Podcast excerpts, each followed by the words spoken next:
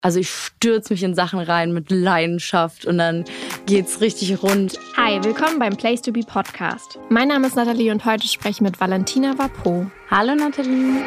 Wir wünschen euch ein geiles Reden. Wie ist dein Name entstanden? Also ich heiße an sich wirklich Valentina und ich wollte mir einen Künstlernamen sozusagen erfinden, erstellen und habe mich gefragt, okay, was ist so ein Wort, was mir super wichtig ist, was beschreibt mich, ähm, was für mich einfach wichtig ist. Es kann ja sowas sein wie Liebe, Familie, was auch immer und für mich war es Freiheit. Und dann habe ich mir überlegt, okay, wie könnte ich daraus irgendwie ein cooles Wort machen, weil ich war damals inspiriert von Hilde Domin. Also das ist eine ähm, Lyrikerin aus dem 20. Jahrhundert, die halt auch so ihren Künstlernamen irgendwie erfunden hat, based on so der Dominikanischen Republik. Und das fand ich irgendwie ein cooles Konzept. Und habe dann Freiheit auf vielen Sprachen übersetzt und fand Vapo auf Finnisch super cool.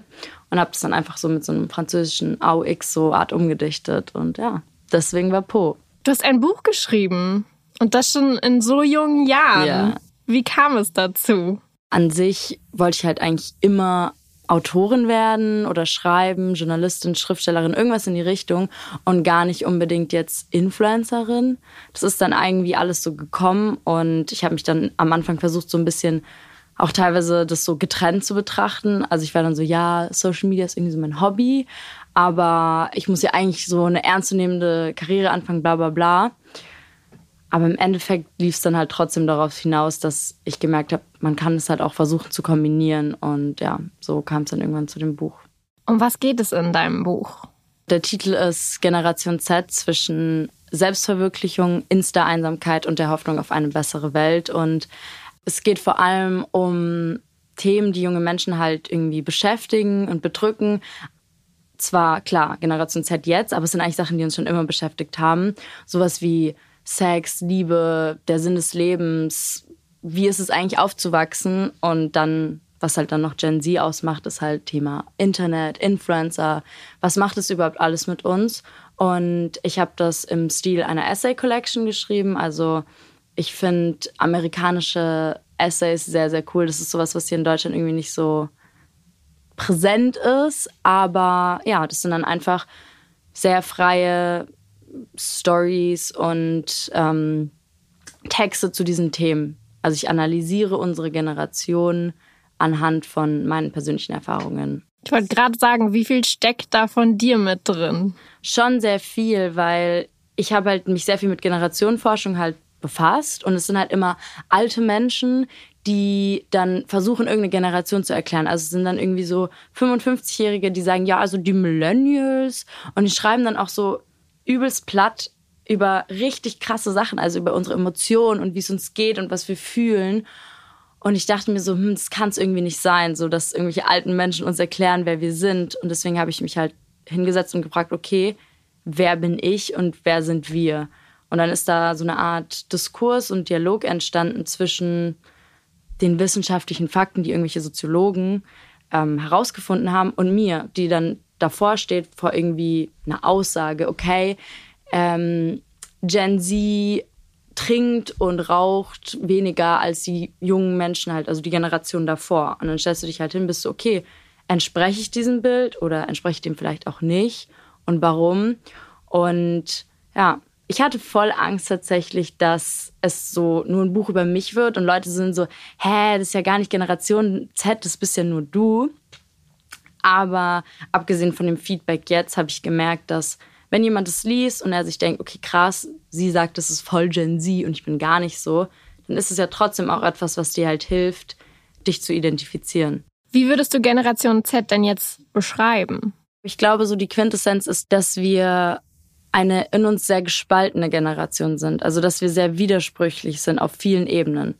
Im Sinne von, es gibt diese ganze Thematik mit Internet und wir sind alle übelst irgendwie depressed und Mental Health Issues und es ist so ein großes Ding. Wir sitzen alle irgendwie zu Hause und lassen uns von Social Media voll leiten, sind teilweise sehr traurig, eifersüchtig, vergleichen uns halt konstant mit Idealen, die wir halt auch gar nicht erreichen können. Also etwas sehr Negatives, so dieses typische Bild von der so Sad Generation.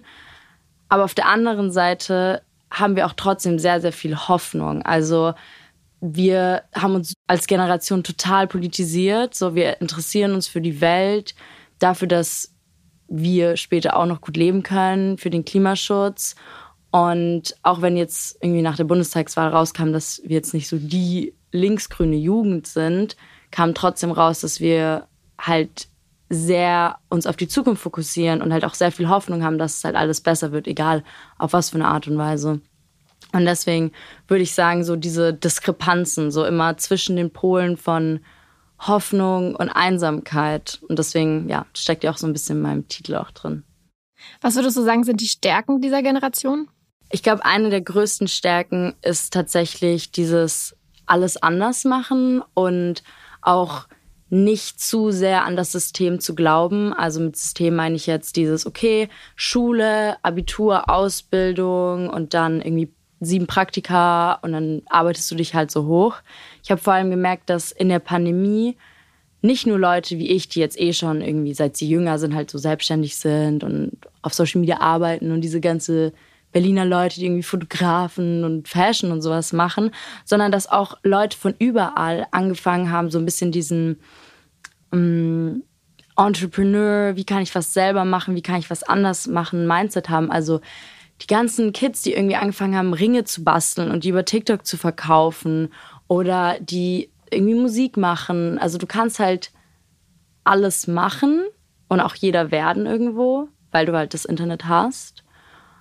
Es ist überfordernd an sich, aber dass du dann auch wirklich losgehst und einfach sagst, ey, weißt du was, ich bastel jetzt meine Ringe und verkaufe die auf TikTok. Das sind so Sachen, da gucken auch meine Eltern oder irgendwelche Tanten oder Leute einen immer so an, die sind so, wie du arbeitest im Internet so. Und ähm, ich glaube, das ist was, was sich halt auf ganz viele Bereiche halt übertragen lässt. Also einfach sagen, okay, nee, wir wollen das jetzt anders machen, weil so wie das System ist und auch zum Beispiel das Thema Renten so, wir werden halt absolut keine Rente haben, so als Generation. Und dann musst du halt dich irgendwann fragen, okay, wie geht's halt sonst? Fragt man sich das in deinem Alter schon? Ja, also es ist weird und ich weiß auch nicht, ob das jetzt so. Zwischenfrage, wie alt bist du, damit das alle 20, wissen? 20, 20, ja. Ich weiß nicht, ob es repräsentativ ist, weil ich jetzt dazu nichts irgendwie gelesen habe oder so. Aber ich bekomme schon aus sehr vielen Ecken mit, dass halt die Sicherheit irgendwie über die Zukunft halt einfach wegfällt, weil allein so eine Sache wie jetzt die Flutkatastrophe, so klar ist, war das jetzt irgendwie so ein Ereignis, aber wenn du halt irgendwie vor 30 Jahren aufgewachsen bist, dann warst du halt so, okay, irgendwann kaufe ich mir halt so mein eigenes Heim und dann habe ich halt meinen Job und meine Rente und es ist sicher. Okay, was, wenn du dir jetzt heute irgendwie mit, weiß ich nicht, 34 dein Haus kaufst und dann kommt halt so der Klimawandel und nimmt das dir weg. Und Sachen wie Rente, also ich glaube nicht, dass wir alle so da sitzen jeden Tag und irgendwie so darüber nachdenken, oh, was jetzt mit der Rente? Aber jetzt gerade so im Bundestagswahlkampf war das halt die ganze Zeit irgendwie Thema und alle sagen einem halt, seit Jahren in der Schule und von Eltern, ja, also ähm, es gibt zu wenig junge Leute und du wirst ungefähr keine Rente bekommen. Und das ist ja schon irgendwie scary. So. Wie ist denn eigentlich dein Lebenslauf, um es mal ganz Boah. offen zu sagen? Weil du hast ja auch angefangen zu studieren. Also du hast ja eigentlich genau das gemacht, wo du gerade gesagt hast, das findet nicht mehr so verhäuft statt. Also ich glaube schon, dass Leute immer noch komplett diesen Weg gehen und studieren und Ausbildung machen und so. Das will ich gar nicht sagen. Also nicht, dass das irgendwie falsch verstanden ist, nur dass man zusätzlich dazu halt auch anfängt, sich zu überlegen, was kann man noch machen. Ich glaube jetzt nicht, dass so Gen Z schmeißt so alles weg oder so. Das wäre auch unrealistisch. Also genau, ich habe halt letztes Jahr angefangen, während Corona zu studieren. Ich habe Politik und Literaturwissenschaft angefangen und es war halt auch schon relativ klar, dass ich das halt so für mich mache. Also halt im Sinne von, ich mache Social Media und irgendwie meine journalistischen Tätigkeiten. Das hilft da schon, aber irgendwie braucht man es so richtig nicht. Und ich dachte so, ja, cool, dann hilft es mir irgendwie so als Mensch zu wachsen. Dann bin ich eine studierte, ernstzunehmende junge Frau und kann noch bessere Bücher schreiben und bla bla bla. Aber ich habe halt gemerkt, so mit Corona und so, dass ich halt nicht wirklich was gelernt habe, so. Also ich Durch hab, das Studium meinst du? Mm, Das liegt aber krass an mir, nicht an, nicht an dem Studium an sich. Also ich meine, sehr viele Leute hatten Probleme mit diesem Online-Studium und die hatte ich ja auch. Aber bei mir kam halt auch noch hinzu, dass ich halt seit ich 16 bin, eigentlich meine ganze Karriere, Arbeitsleben halt alles selbst strukturiere und sehr viel Verantwortung habe. Und Studium ist ja genau sowas. Du hast ja nicht eine krasse Struktur, sondern du musst halt alles selber machen. Und es war irgendwie dann eine Sache zu viel. Und ähm, ich habe das gemacht. Es hat Spaß gemacht jetzt die letzten zwei Semester, aber ich habe jetzt dieses Semester werde ich halt erstmal Pause machen so, weil es mich halt einfach mehr gestresst hat und mehr irgendwie von dem weggebracht hat, was ich eigentlich möchte. Und ich glaube, ich habe halt für mich gelernt, dass wenn ich jetzt zum Beispiel in einem halben Jahr oder in einem Jahr weitermache, dass ich halt vielleicht anders studieren möchte. Also halt lieber in sowas, in einem kleineren Rahmen, wo es halt mehr Struktur von außen gibt, weil halt mein Leben jetzt spezifisch halt keine Struktur hat. Und ich wünsche mir manchmal ein bisschen mehr so, so wie in der Schule. So, du gehst halt hin und dann hast du halt so drei Sachen, die du machen musst und dann kommst du halt zurück. Und ja, das vermisse ich manchmal. Was sagen deine Eltern zu alledem? Zu dem Studiumthema oder? Und deinem Buch, zu deinen Aussagen? Also ich habe im Sommer denen gesagt, dass ich halt jetzt ein Pausesemester machen möchte und es ist halt auf sehr, sehr großen Widerspruch sozusagen gestoßen. Also meine Eltern waren voll enttäuscht von mir und ich war dann mega verletzt, weil ich war so, wisst ihr, was ich gerade die ganze Zeit mache? So, also ich arbeite irgendwie bei der ARD und schmeiß hier so 7000 Sachen und dann sagt die mir so, ja, aber das Studium. Aber ich habe es dann irgendwie auch verstanden, einfach weil sie halt eben aus einer anderen Generation, Zeit oder halt auch anderen Ländern. Also meine Mom ist aus Mexiko und mein Dad ist aus Kroatien eigentlich kommen und da ist halt alles anders. Aber trotzdem ist es halt verletzend, wenn so irgendwie deine Eltern deinen Weg halt nicht so als richtig empfinden. Aber jetzt, eben nach drei, vier Monaten, wo dann auch dieses Buch rauskam und meine Eltern erstmal wirklich so was in den Händen halten konnten, so wie sie vielleicht irgendwie so einen Bachelor-Wisch gesehen hätten, waren sie halt so, ja, okay, du weißt schon, was du machst und die sind mega, mega stolz auf mich jetzt und waren sie wahrscheinlich da auch die ganze Zeit, aber es kam halt irgendwie nicht so bei mir an. Also ich habe es nicht so gespürt. Hast du jetzt Druck, ein zweites, drittes Buch zu schreiben? Ich würde sagen, ich habe keinen Druck, sondern ich freue mich richtig drauf. Ich habe auch im Sommer schon angefangen, mein nächstes Buch zu schreiben. Also ich jetzt komplett ohne Strings attached und irgendeinen richtigen Rahmen. Ich weiß noch nicht, ob das dann irgendwas wird oder nicht. Also ob ich es überhaupt dann gut finde oder ob die Idee dann doch irgendwie nicht so nice ist.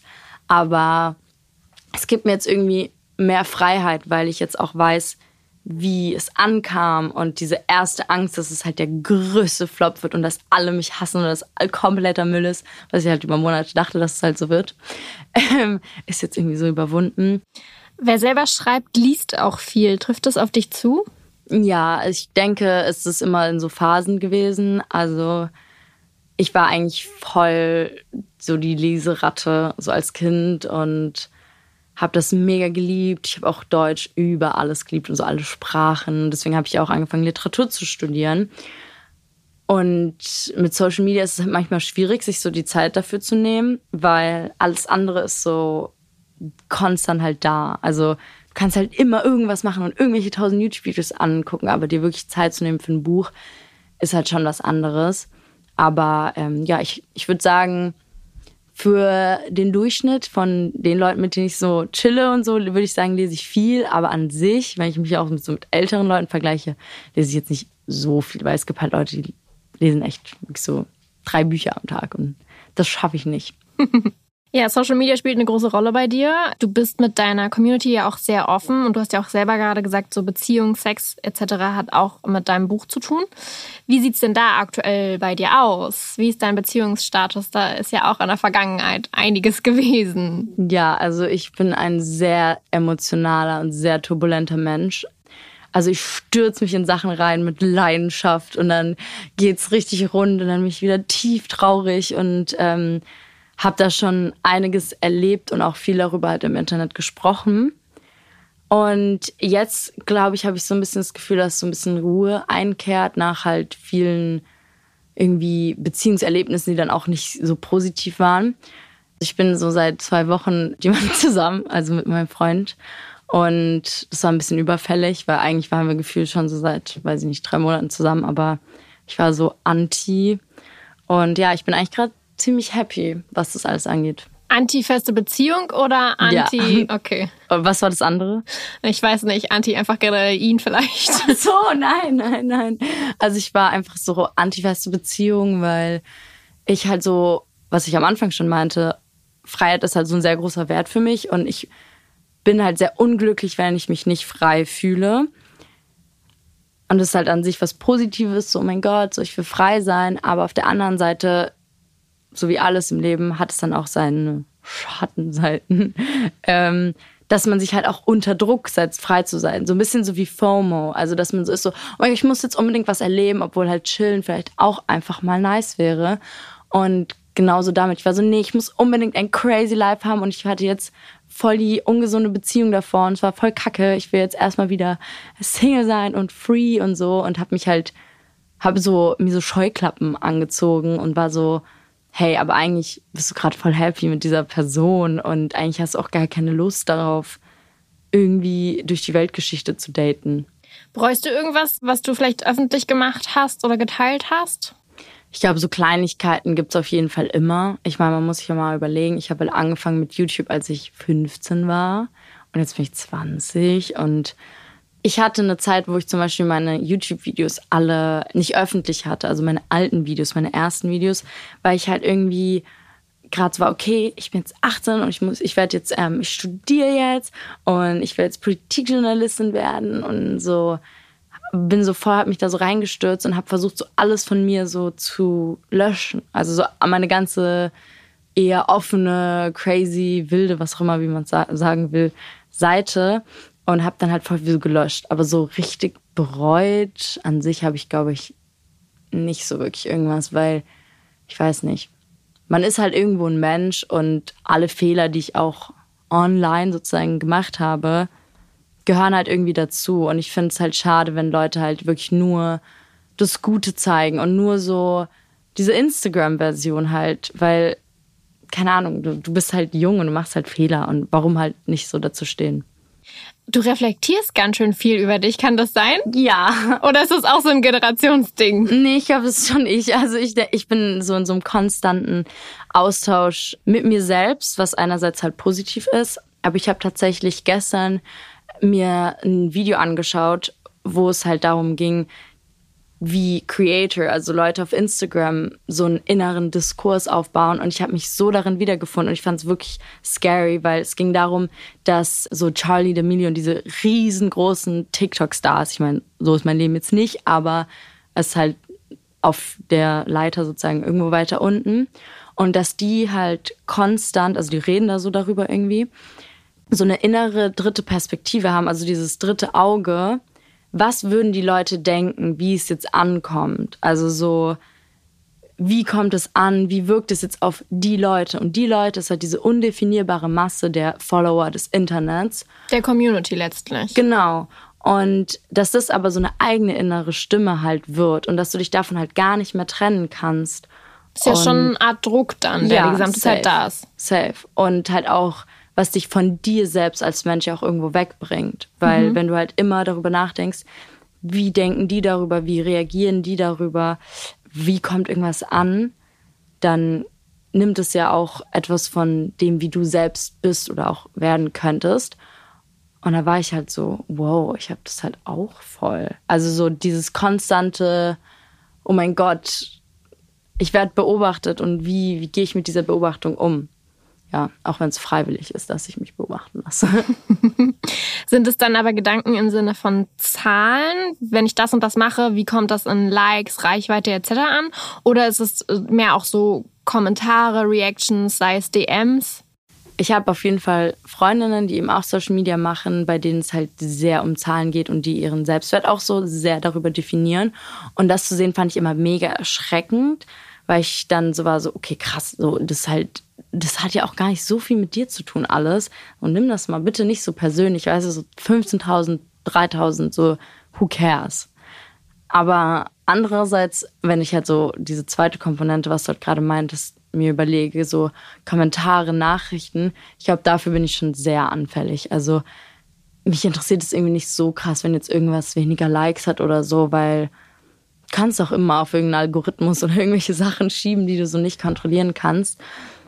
Aber wenn dann halt Leute wirklich anfangen, Sachen zu kommentieren, über die du selber insecure bist, dann wird's halt richtig tricky. Weil wenn jemand sagt, ey, du bist voll hässlich, aber du fühlst dich halt gerade voll schön, dann bist du halt so, oder dann bin ich halt so, ja, hm, juckt mich halt jetzt nicht so, so, who cares? Aber wenn es halt was ist, worüber ich mir schon die ganze Zeit voll Gedanken mache und so, wo ich selbst mir denke, boah, ich bin echt scheiße oder ich bin echt was auch immer. Und dann kommt jemand und drückt dir das halt so in so einer Eloquenz teilweise halt auch rein. Also wirklich so, ja, also und ich glaube und weil und analysiert dich da so und du bist halt wirklich so, okay, jetzt, jetzt kann ich heulen gehen. So. Also ist schon heavy. Aber man muss halt irgendwie damit umgehen können und ich glaube, dass Social Media ist an sich ein sehr entspannter Job. Es ist super privilegiert. Es ist gefühlt der coolste Job der Welt. Und der einzige Grund oder der einzige Sache, die halt wirklich krass ist und was es halt auch so einen schwierigen Job macht, ist halt dieser psychische Druck. Und das kann halt niemand leugnen, so dass es halt so ist. Aber man muss halt rausfinden, wie man halt so damit umgeht und halt für sich selbst gucken, okay, was sind meine Ways, irgendwie damit zu copen. Hast du da Wege gefunden? Ich glaube schon, auf jeden Fall viel besser als zum Beispiel noch vor einem Jahr oder so. Und für mich ist es vor allem, mich auch davon zu distanzieren und nicht zu viel Zeit eben in diesen Kommentarspalten, was auch immer, so zu verbringen. Einfach weil ich kreiere Dinge für mich selbst und für Menschen.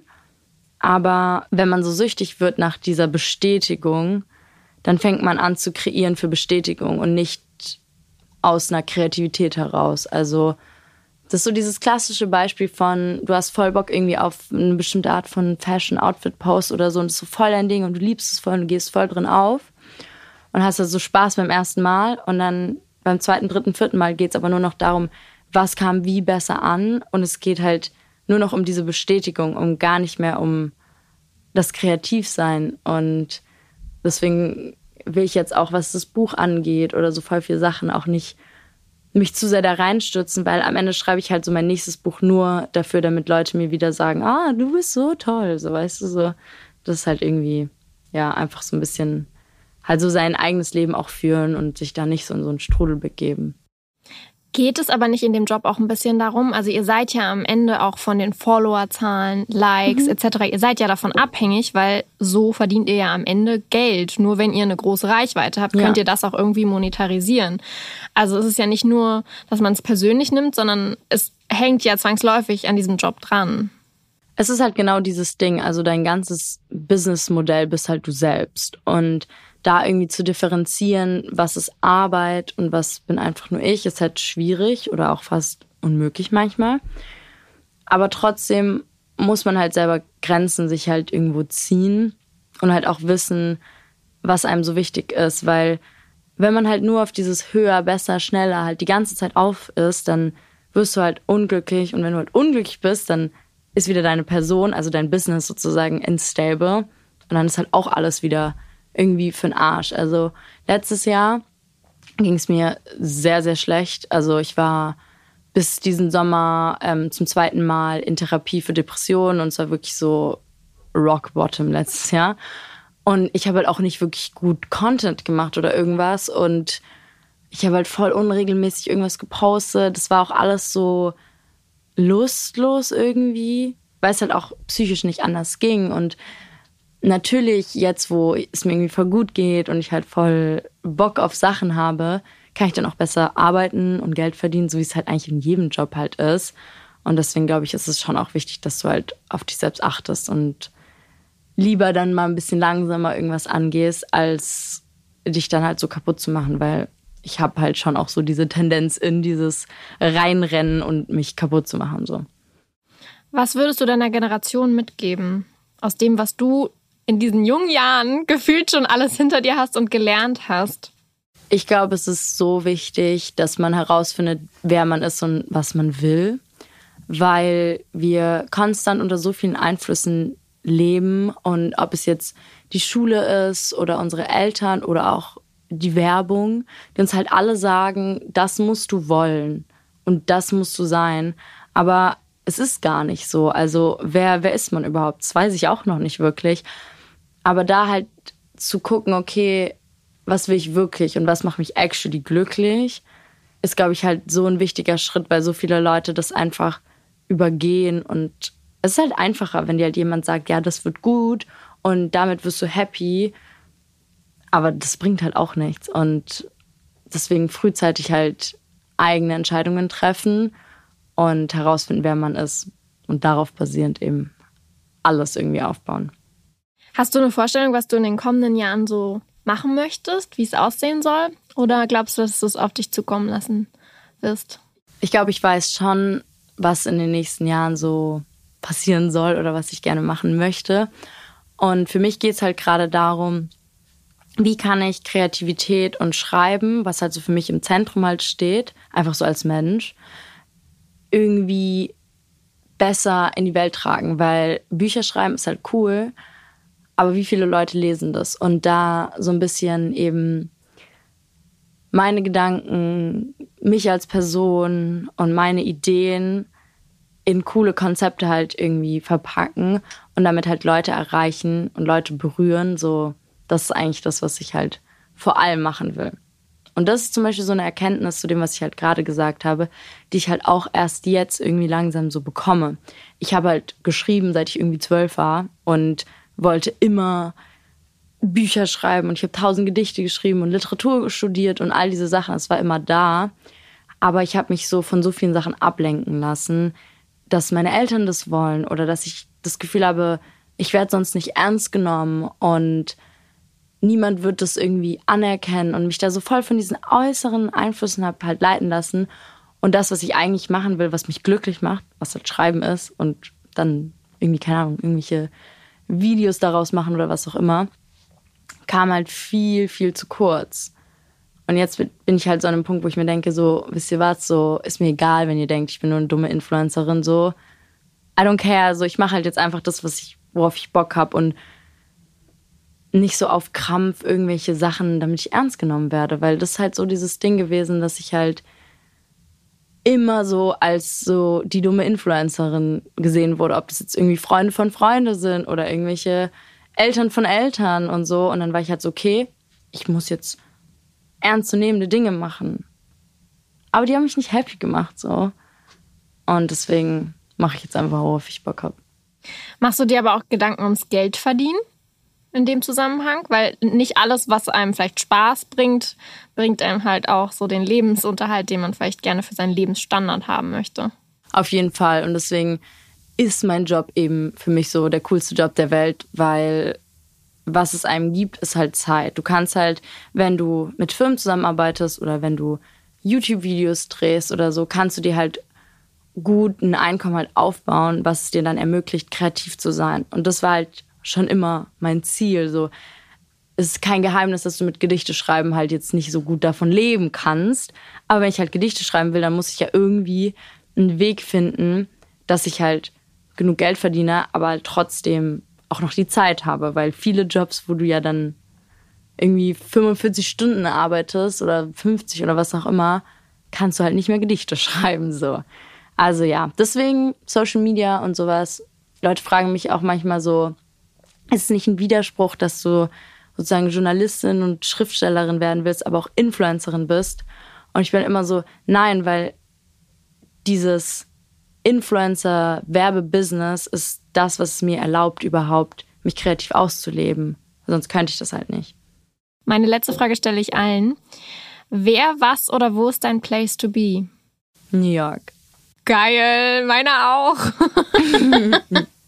du warst auch gerade da, ne? Ja. Einfach nur so? Hm, mehr oder weniger. Ich war 2020, hatte ich eigentlich für ein Semester ein Journalismusprogramm gemacht bei der New York Times und es war super cool. Aber nach zweieinhalb Monaten kam Corona und das war halt natürlich ein Programm, wo es halt voll darum ging, halt, weißt du, rausgehen, Leute interviewen, halt Sachen lernen und das kannst du halt nicht irgendwie von zu Hause lernen. Und dann mussten wir halt alle nach Hause gehen und für mich war da halt so ein großes Kapitel von meinem Leben halt wurde so einfach durchtrennt. Das ist, was ich meinte, wo ich so war, so ich werde Politikjournalistin. Und dann war ich halt so, okay, ich muss da irgendwie zurück und ich muss irgendwie so ein bisschen rausfinden, was ich machen will jetzt. Und das habe ich halt diesen Sommer in New York voll für mich irgendwie definiert. Und ja, ich habe dann dort gearbeitet, viel so genetworked, geguckt, wie kann ich äh, eine Zukunft dort mir aufbauen, weil ich möchte in Zukunft schon dorthin ziehen und gucken, was man so machen kann, weil diese kreativen Ideen und dieses bla bla bla, weil du ja auch sagst, dass man damit ja nicht so gut Geld verdienen kann, sowas kannst du halt gut in New York machen. Und darauf habe ich sehr Lust. Danke dir für dieses schöne Gespräch und dass du so ein bisschen was von der Generation Z erklärt hast. Voll gerne, danke dir auch. Abonniere den Place to Be Podcast auf Spotify, Apple Podcast oder der Podcast-App deiner Wahl, wenn du wissen möchtest, mit wem ich als nächstes spreche. Mehr Stars und Stories bekommst du auf Instagram at Place to Be.